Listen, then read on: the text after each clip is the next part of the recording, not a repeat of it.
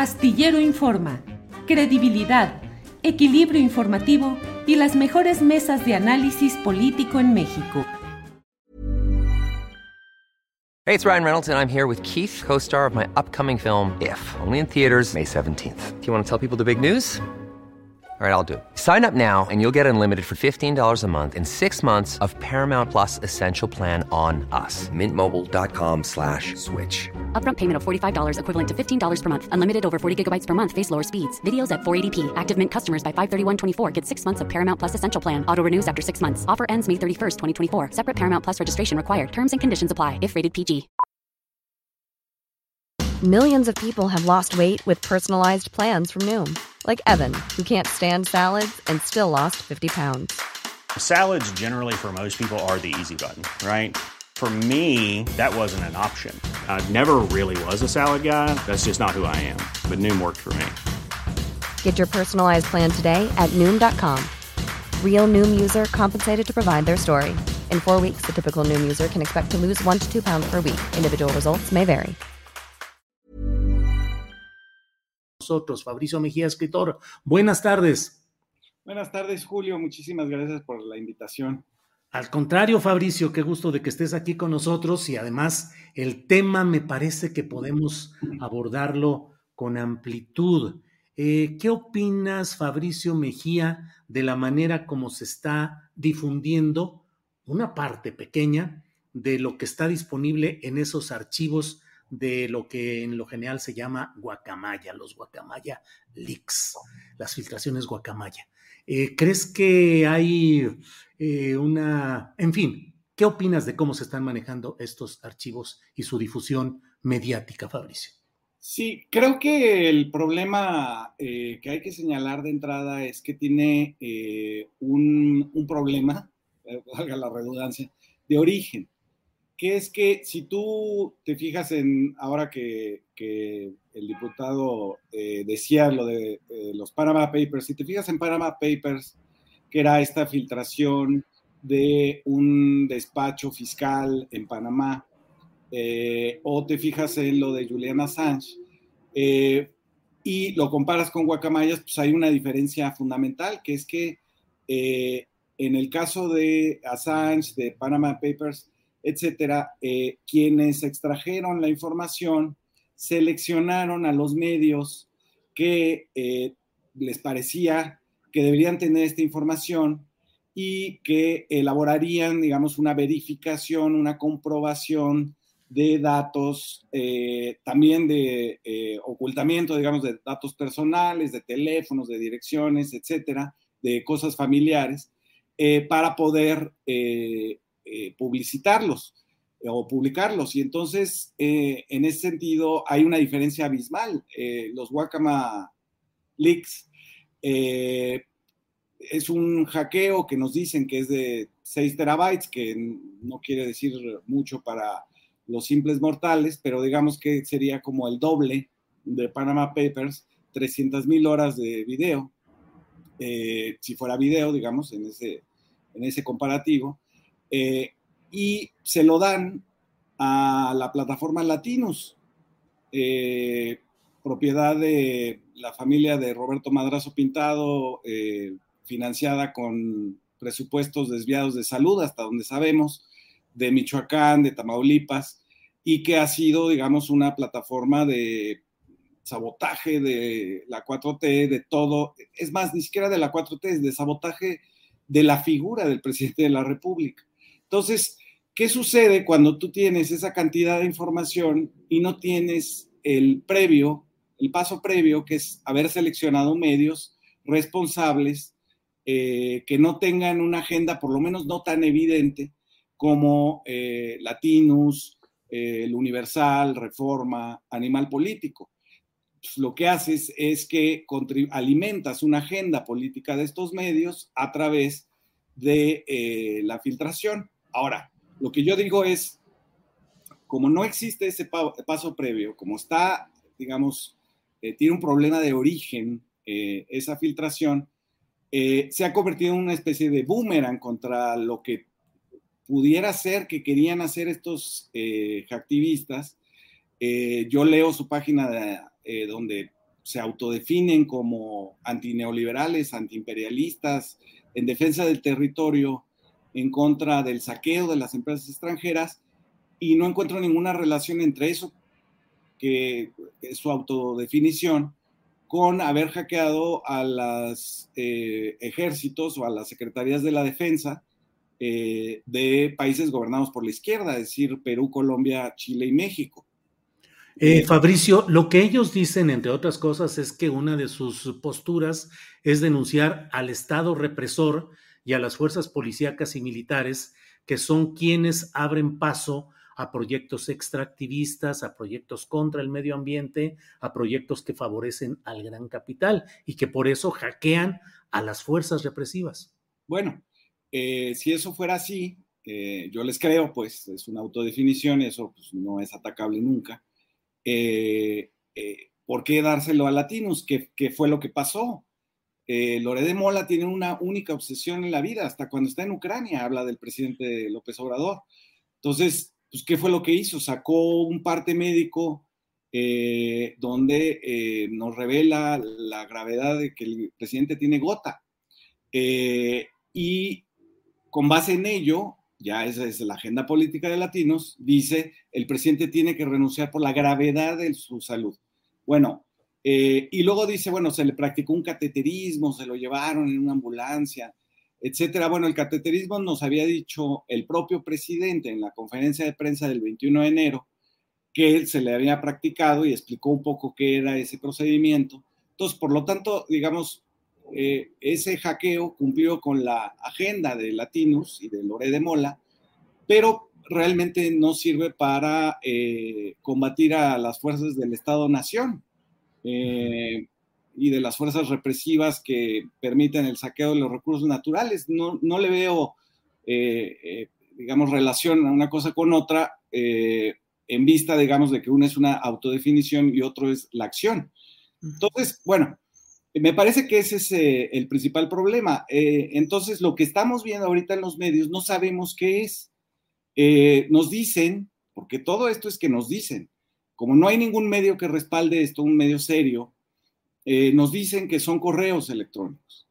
Eh, y yo, la verdad es que lo que he visto y he traído eh, como ejemplo esa carta del 18 de enero del secretario Luis Crescencio Sandoval, el secretario de la Defensa, supuestamente al presidente, que Animal Político dijo que en esa carta se abogaba por la libertad del capitán Martínez Crespo, que estaba preso por los hechos de Ayotzinapa y por crimen organizado, eh, eso eh, que se presentó como el secretario de la Defensa aboga por el capitán de la desaparición de los 43 en Iguala, eh, es un documento que no tiene ni siquiera el nombre del secretario, no tiene un logotipo de nada, de la defensa, de lo que sea, no está firmado, y tiene es una captura de pantalla porque tiene un cursor, lo que te indica que es una carta que está en proceso de, escritura, de redacción. Y entonces, bueno, cuando yo vi eso, dije, bueno, entonces no sé qué estoy viendo, no, ni siquiera son correos, pueden ser capturas de pantalla revueltas con síntesis informativas, hubo cierto escándalo porque el ejército había dicho que fulano y fulano y fulano se habían reunido en no sé qué, eh, eh, meeting. Eh, bueno, eso es información, es una síntesis informativa, eso no quiere decir espionaje, como se planteó en varios medios, entre ellos el Universal. y entonces, lo que digo es, como de origen tiene un problema, no sabemos qué estamos viendo y qué estamos validando como opinión pública.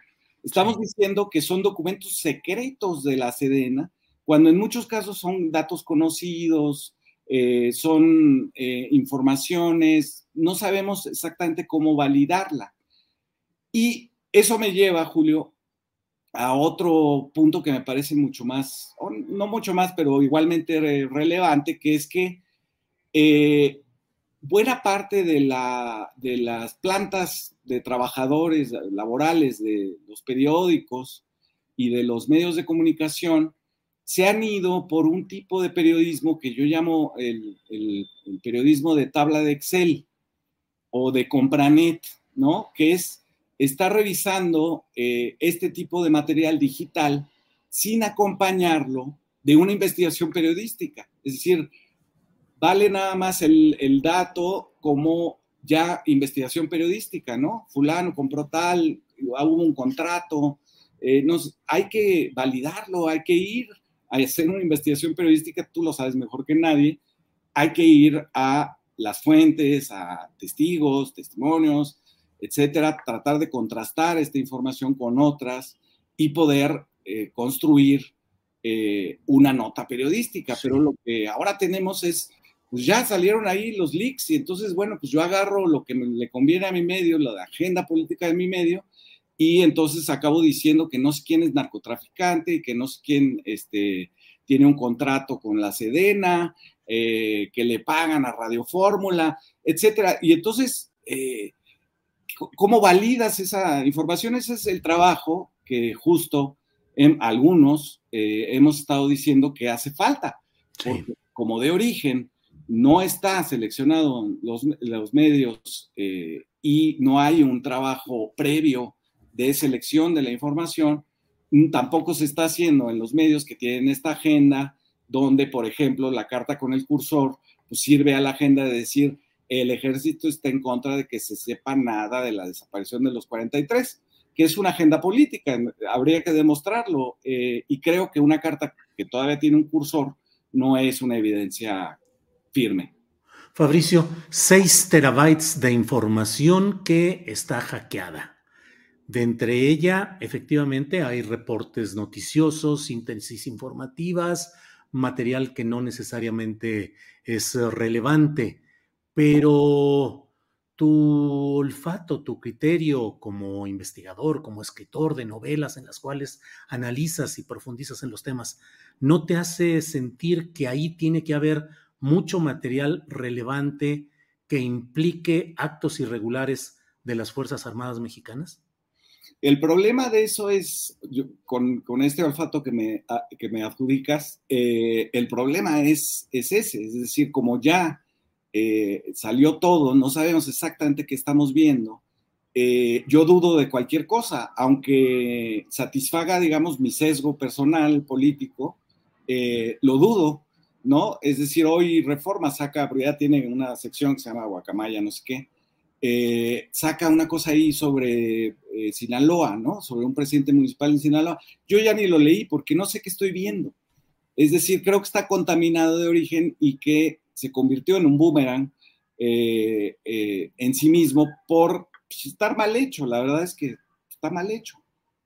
Está mal hecho. Muchas veces desde la izquierda, Fabricio Mejía, muchos tomamos información de bote pronto de lo que sucedía porque nos parecía que mostraba las evidencias de ese Estado o de esos gobiernos que eh, protestábamos e íbamos en contra. Lo que va surgiendo, ¿no te parece que sí pinta un perfil de las Fuerzas Armadas? No lo sé, Julio. Eh, no lo sé. Muchas de las cosas que han salido, yo te diría el 80% de las cosas que han salido, ya sabíamos que era así, pues. Eh, no creo que esté aportando nada nuevo y que si hubiera en esos 6 terabytes algo como una bomba informativa, creo que ya se hubiera eh, podido establecer. Lo que hay es este como golpeteo que durará meses, porque pues eso va a dar para muchísimo, eh, pero no una, un, como tú dices, un paisaje de eh, las Fuerzas Armadas, eh, en el, eh, de Sedena, digamos, ¿no? que es parte de la administración pública, no, son, las Fuerzas Armadas exactamente, que es, pues, que trabaja, digamos, en, en, información, en inteligencia, no ha salido nada relevante de inteligencia, se ve nada más que están preocupados por ciertos temas, ¿no? me parece, como decía Lorenzo Meyer, que está bien que, ¿no? Pues sí, ellos sí han infiltrado a los guachicoleros y, ¿no? Y no al revés, como eran otros sexenios. Eh, y me parece que hasta donde yo he podido ver, no hay una gran, un gran cambio de lo que ya sabemos que fueron las, las Fuerzas Armadas en el pasado remoto y en el pasado reciente, y no me dan un, nuevo, un, nuevo una nueva perspectiva de las cosas. La verdad es que no. Sí. Fabricio, ¿crees que estamos en presencia de un proceso de militarización en el país y que las Fuerzas Armadas, particularmente el secretario de la Defensa Nacional, está asumiendo un papel de demasiado poder y, esto es un comentario mío, que en la historia latinoamericana y en la historia mundial, la concentración de poder en los militares termina violentando la vida democrática o predemocrática, como creo que es en México, y abriendo el paso a múltiples violaciones a los derechos humanos y civiles? Yo creo que habría que ver eh, a qué nos referimos cuando decimos militarización. Eh, la militarización no es ver un soldado en la calle eh, o que el soldado se dedique a construir un aeropuerto o que reparta vacunas. Eso, digamos, es parte de los tres, las tres tareas de, el ejército. Tiene... La entrega de empresas y de negocios y de consejos de administración, ¿no? Tiene tres, o sea, el problema que tienes es qué vas a hacer con un ejército que no puede cumplir con la primera de sus obligaciones, que es que si hubiera una guerra contra Estados Unidos. I'm Sandra, and I'm just the professional your small business was looking for. But you didn't hire me because you didn't use LinkedIn jobs. LinkedIn has professionals you can't find anywhere else, including those who aren't actively looking for a new job, but might be open to the perfect role, like me. In a given month, over 70% of LinkedIn users don't visit other leading job sites. So if you're not looking on LinkedIn, you'll miss out on great candidates like Sandra. Start hiring professionals like a professional. Post your free job on linkedin.com/people today. Hey, it's Ryan Reynolds and I'm here with Keith, co-star of my upcoming film If, only in theaters May 17th. Do you want to tell people the big news? All right, I'll do it. Sign up now and you'll get unlimited for $15 a month in six months of Paramount Plus Essential Plan on us. Mintmobile.com slash switch. Upfront payment of $45 equivalent to $15 per month. Unlimited over 40 gigabytes per month. Face lower speeds. Videos at 480p. Active Mint customers by 531.24 get six months of Paramount Plus Essential Plan. Auto renews after six months. Offer ends May 31st, 2024. Separate Paramount Plus registration required. Terms and conditions apply if rated PG. Pues más bien habría que llamar a la población a defender el país, porque no no habría, digamos, una, una eh, posibilidades de que el ejército haga eso. El segundo es eh, la seguridad interna, y ahí es donde está el asunto. Eh, la seguridad interna durante mucho tiempo, y tú lo sabes, en los 70s, en los 80s, fue una seguridad contrainsurgente. Fue contra la izquierda, fue contra los grupos eh, las organizaciones sociales, de maestros, de ferrocarrileros, eh, eh, las organizaciones obreras en general, las organizaciones estudiantiles y contra los grupos armados. Esa fue la contrainsurgencia mexicana que hemos llamado guerra sucia y que otros llaman, me parece más adecuadamente, terrorismo de Estado. donde se trataba de aplicar las enseñanzas de la Guerra Fría que estos soldados aprendían eh, en la Escuela de las Américas eh, y eh, mantener a raya a la izquierda y las reivindicaciones de la izquierda en México, que es frontera con Estados Unidos, y por supuesto en toda América Latina. y después pasamos a otro tipo de política interna, que fue la que inventó Felipe Calderón con la supuesta guerra contra el crimen organizado, que ya sabemos en qué acabó, o ni siquiera sabemos en qué acabó, porque todavía esos datos están eh, guardados por el IFAI, el número de muertos, el número de desaparecidos. Tenemos una idea eh, por los, eh, las denuncias de las buscadoras y de las organizaciones de, de, familiares de desaparecidos, pero no tenemos el dato. Em, y eso habría que verlo. Eh, vamos a ver la extensión de, la desaparición, de las muertes de, mexicanos sin, órdenes de aprehensión, sin sentencias, eh, acribillados, digamos, en las calles, en los pueblos, en las serranías del país y también el desplazamiento de la población. También hay un fenómeno de desplazados, eh, sobre todo en estados como Veracruz, Tamaulipas, Chihuahua.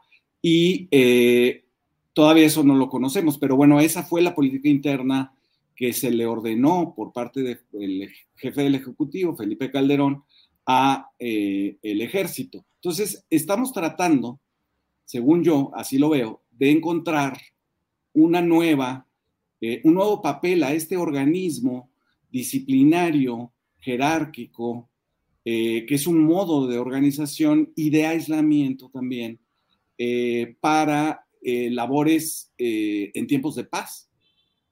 esto es, efectivamente, que se les den eh, construcciones, como tú dices, eh, el manejo administrativo de empresas del Estado eh, y reparto de vacunas, de libros de texto, de fertilizantes, todo eso que hacen ahora, es para entender, digamos, por qué necesitan las Fuerzas Armadas un marco jurídico para que no se puedan salir de esa nueva coordenada que eh, se les está dando desde el Ejecutivo.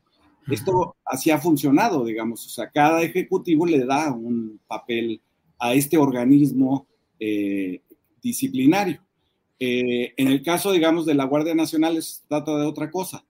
La Guardia Nacional sí está en, en el territorio, cosa que nunca había estado. No sé si yo fui el único sorprendido eh, con las declaraciones de Adán Augusto, el secretario de Gobernación, ayer de decir que eh, la Fuerza Civil, que no existe la Policía Estatal en Nuevo León y que la Fuerza Civil se dedica a hacer guardia en los Oxos. Es decir, eh, estamos viendo, es decir, la militarización no hay que verla en términos de ve un soldado o a cuántos soldados se les encargan las cosas, sino cuál es el marco en el que actúan y qué coordenada les está dando la autoridad.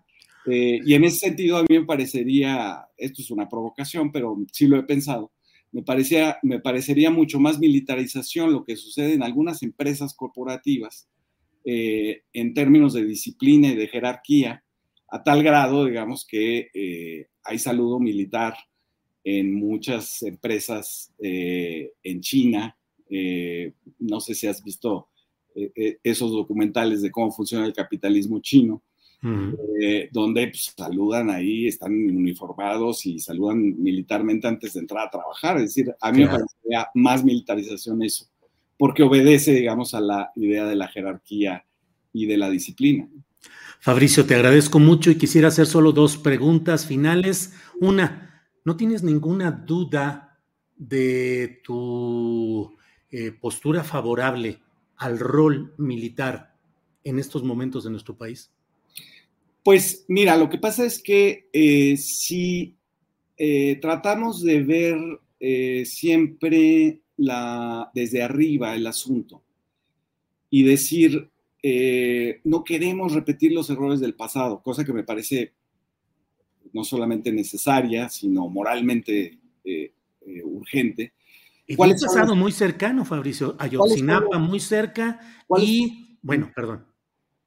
Eh, no, sí, exactamente, coincido. Es decir, eh, los errores eh, del, pasado fueron el presidencialismo exacerbado y la represión. esos dos hay que evitarlos a como de lugar. Pero el asunto que es distinto esta vez es que desde el presente, es decir, no en la visión panorámica de no queremos repetir al PRI, no queremos, sino en la eh, visión, digamos, sobre el presente, pues hay, me parece que en el caso de los militares hay una intención de que cumplan otro papel eh, y que me parece bien. Yo me remito a una entrevista que se le hizo en la jornada al, hoy presidente, eh, donde él dice, por mí que desapareciera el ejército, no lo necesitamos. Lo que necesitamos es, es una Guardia Nacional y lo que quiere decir es un cuerpo de paz eh, disciplinado, eh, fuera, digamos, de la, de la vida cotidiana de los lugares violentos, donde, como se ha dicho, si tú pones a la policía estatal, que además la, la policía no es, es sinónimo de anticorrupción, no sé de dónde sacaron eso. Ayotzinapa es el ejemplo más claro de cómo la policía ya, la policía estatal y municipal respondía a los guerreros unidos y ni siquiera a las autoridades civiles. pero... Eh, Con la complicidad del ejército y de la marina. Y la complicidad del ejército, es que ahí en Ayotzinapa tienes todo, ¿no? Por eso yo creo que era tan importante. ¿Y no persiste todo eso, Fabricio? ¿A poco el ejército, las Fuerzas Armadas son un ente que esté lejos de todos los vicios que le hemos adjudicado durante décadas, solo en cuestión de años y solo por la voluntad de un civil que es el presidente de la República. No se ha podido cambiar el ambiente en la Fiscalía General de la República, en las policías estatales, las municipales, sigue la corrupción, sigue el entendimiento con factores oscuros de la vida nacional. ¿Y el ejército? Sí, sí, yo estoy de acuerdo contigo. O sea, no, no, no es por decreto. Es importante que el presidente quiera un organismo de paz, eh, pero no es condición suficiente. Eh, en el caso, digamos, de, eh, de esta lista que hiciste de lo lo, que no se ha podido descorromper, digamos, eh, yo incluiría también a los jueces. Sí, claro, claro. Realmente los, los, eh, ¿no? Hacen su chamba. Sí, sí, sí. hasta la fiscalía de repente hace su chamba y eh, el juez dice, no, se para, el señor se va, este, y luego huyen, como el caso de Cabeza de Vaca. Entonces, bueno, el nivel de impunidad es realmente brutal y eso no se puede cambiar solamente con la voluntad del Ejecutivo. Eso tiene que ser una reforma de muchos niveles y de gran calado. Eh, de tal manera, digamos, que cuando a mí me dicen es que ya el Poder Judicial se limpió, eh, ¿no? Porque quitamos el nepotismo, pues esa es la punta del iceberg de una cosa que está corrompida en el fondo. Todos los que hemos tenido que ver con ministerios públicos, yo alguna vez por eh, cuando era penal eh, la, eh, los delitos de honor, ¿no? Por ahí Aguilar Camín me demandó. Este, tuve que ir a un ministerio público al que le dieron dinero, el despacho de Gómez Montt, y entonces, pues imagínate yo, eh, ¿no? ¿Qué les iba yo a dar? Este, no, pues, pues digo, estás en peligro de, si no tienes poder y no tienes dinero, de irte a la cárcel. Entonces, bueno, eso no ha cambiado. Efectivamente, tienes toda la razón. Y los, eh, lo que vemos en Ayotzinapa me parece que es como muy eh, claro de qué era eh, el, cómo estaba enganchado el viejo régimen a el crimen organizado, cómo ya no se sabía quién era brazo de quién, ¿no? Y entonces por eso se trata de ocultar la verdad. Y en el caso de los militares, pues ahí está la participación de Martínez Crespo, precisamente, del 27 Batallón de Iguala, eh, de la, de la, esta, esta cosa que a mí me sorprendió muchísimo, Julio, que el ejército haya negado que existía un centro de inteligencia regional. Lo negaron hasta que les demostraron que no, que sí existía, ¿no? En el 2014. Eh, bueno, todo eso, por supuesto que no ha cambiado y por supuesto que hay que avanzar hacia la limpieza del, ejército y la creación de una Guardia Nacional con una perspectiva de derechos humanos. Ahora, eso es muy distinto, Julio, y ahí sí estoy eh, eh, en divergencia con tu posición. Es muy distinto decir vamos a limpiar al ejército que decir no, no queremos al ejército, porque la otra alternativa sería una policía inexistente. Bien, Fabricio, cierro eh, preguntándote, hoy el presidente de la República dijo, no es nota el asunto relacionado con que el secretario de la Defensa Nacional haya pospuesto una visita de los diputados a las oficinas del propio secretario de la Defensa y también el hecho de que el secretario de Gobernación haya dicho que era por términos irrespetuosos de un diputado y leyendo la carta del diputado yo no encuentro los términos irrespetuosos. Eh, ¿crees que es um, adecuado que el presidente de la República diga qué es nota y qué no es nota? Eh, sí, él puede decir lo que, lo que quiera, pero es la mañanera. Eh, es el presidente de la República. El asunto, si nosotros pensamos que no es nota porque lo dice, ¿no? cada quien, no, bueno, él, es su espacio de, información y pues él puede decir, no, pues no quiero contestar sobre eso. Eh, como dice, soy dueño de mi silencio, siempre he dicho eso. Pero tú qué eh, crees, que el presidente debe decirnos qué es nota y qué no es nota? Bueno, por supuesto que es nota, eh, fue nota esto de la carta. Yo también me dio mucha curiosidad saber cuál había sido el tono en el cual se habían dirigido a la Sedena. No encuentro tampoco nada irrespetuoso, salvo a lo mejor que se estén refiriendo, pero eso también lo tendría que decir el, el secretario de Gobernación, que se estén refiriendo a que no es una comparecencia. Es una reunión de trabajo. Es una reunión de trabajo y que esta parte del hackeo se consideraba una reunión privada, digamos, secreta, porque quizás tengan datos eh, de cómo fue el, hackeo que eh, involucren eh, responsabilidad de mandos del ejército, de, irresponsabilidad seguramente, de omisión, porque por ahí hay una nota de la Auditoría Superior de la Federación avisando, oigan, esto, ¿no? Tienen que cambiar el sistema de seguridad de, para proteger a la Sedena, a sus, a sus eh, la ciberseguridad, como le dicen.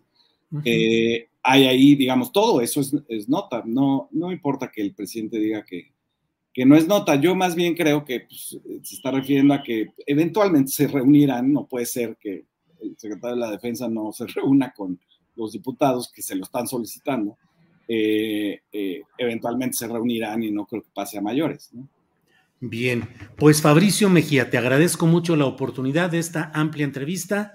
Eh, creo que hemos abordado los temas más eh, eh, destacados de todo este episodio y bueno, a reserva de lo que desees agregar, yo aprecio mucho tu disposición para estar con nosotros.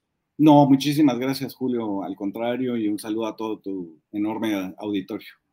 Fabricio, gracias y buenas tardes, hasta luego. Buenas tardes. Gracias.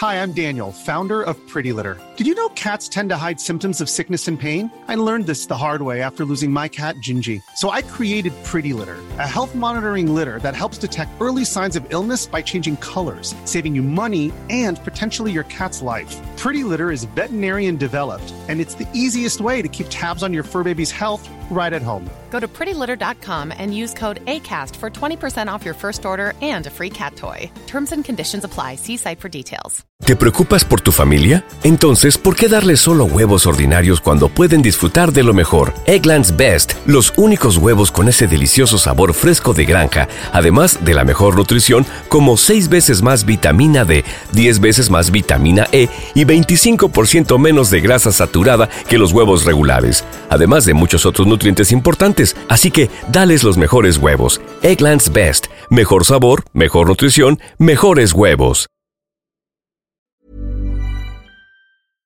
Para que te enteres del próximo noticiero, suscríbete y dale follow en Apple, Spotify, Amazon Music, Google o donde sea que escuches podcast. Te invitamos a visitar nuestra página julioastillero.com.